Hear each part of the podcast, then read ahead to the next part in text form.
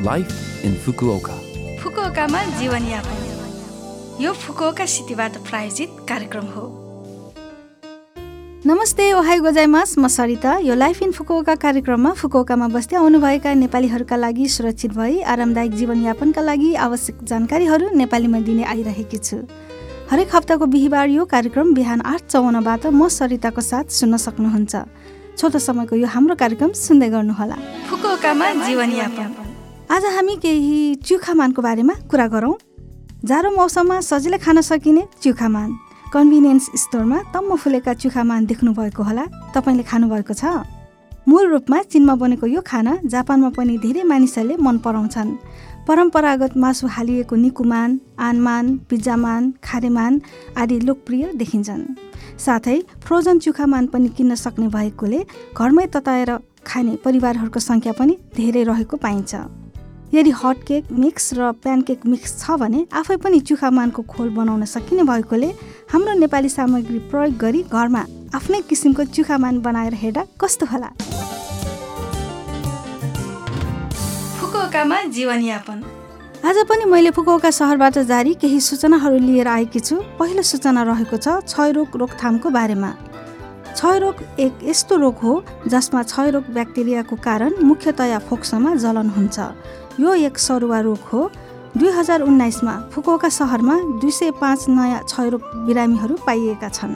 क्षयरोगका लक्षणहरूमा खोकी खकार ज्वरो खकारमा रगत छाती दुख्ने अस्वस्थता राति पसिना र तौल घट्नु आदि समावेश छन्। सुरुका लक्षणहरू रुघाको जस्तै देखिन्छन्। खोकी दुई हप्ताभन्दा बढी रहेमा खकार निस्केमा शरीर गलेमा अचानक तौल घटेमा आदि केही लक्षण देखा परेमा तुरुन्तै चिकित्सालयमा सम्पर्क राख्नुहोस्। प्रारम्भिक पहिचान र उपचारले रोगलाई गम्भीर हुनबाट बचाउने मात्र नभई परिवारका सदस्य साथीभाइ र कार्यस्थल आदिमा सङ्क्रमण रोकथाम गर्न पनि महत्त्वपूर्ण छ। क्षयरोग सधैँ सङ्क्रमित भएको कारणले मात्र विकसित हुँदैन। यदि शरीरको प्रतिरोधात्मक क्षमताले क्षयरोग ब्याक्टेरियालाई नियन्त्रण गर्न सकेन भने यो समयसँगै बढ्न र विकास हुन सक्छ। क्षयरोग लागिहाल्यो भने पनि डाक्टरको निर्देशन अनुसार हरेक दिन उचित औषधि सेवन गरी यसबाट छुटकारा पाउन सक्नुहुन्छ। सङ्क्रमण र रोग रोक्नको लागि पर्याप्त निन्द्रा सन्तुलित आहार मध्यम व्यायाम आदि दैनिक स्वास्थ्य हेरचाह प्रभावकारी हुन्छ। फुकुवाका सहरमा मेडिकल दोभाषी कल सेन्टर छ। त्यहाँ अस्पताल खोज्नको लागि फोन मार्फत सल्लाह लिन सक्नुहुन्छ। चौबिसै घन्टा हरेक दिन यो सेवा प्रयोग गर्न सक्नुहुन्छ।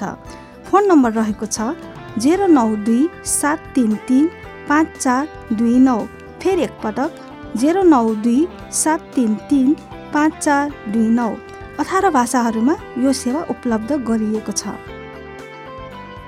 अब अर्को सूचना रहेको छ कोरोना भाइरस सङ्क्रमण रोकथामका लागि अनुरोध। आजकल कोरोना भाइरस सङ्क्रमण विरुद्ध करम चालेपछि मानिसहरूको सम्पर्कमा आउने गतिविधि अलि बढेर आएको छ। मास्क लगाउने हात धुने राम्ररी मुख खुला गर्ने साथै सानमिचो तिन कुरा बन्दबाट टाढा रहन् तिन कुराहरू भन्नाले हावा आवत जावत कम हुने बन्द कोठामा नबस्ने भिडभाडका ठाउँहरूमा नजाने कसैसँग पनि सम्पर्कमा आउँदा वा कुराकानी गर्दा दूरी बनाएर बस्ने हो। प्रत्येक व्यक्तिले आधारभूत सङ्क्रमण रोकथामका लागि अप्नाउनु पर्ने नियमहरू अप्नाउनुहोस् भनी विनम्र अनुरोध गर्दछौँ।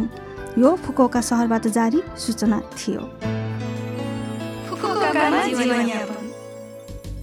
यो हप्ताको लाइफ इन फुकोका कार्यक्रम तपाईँलाई कस्तो लाग्यो?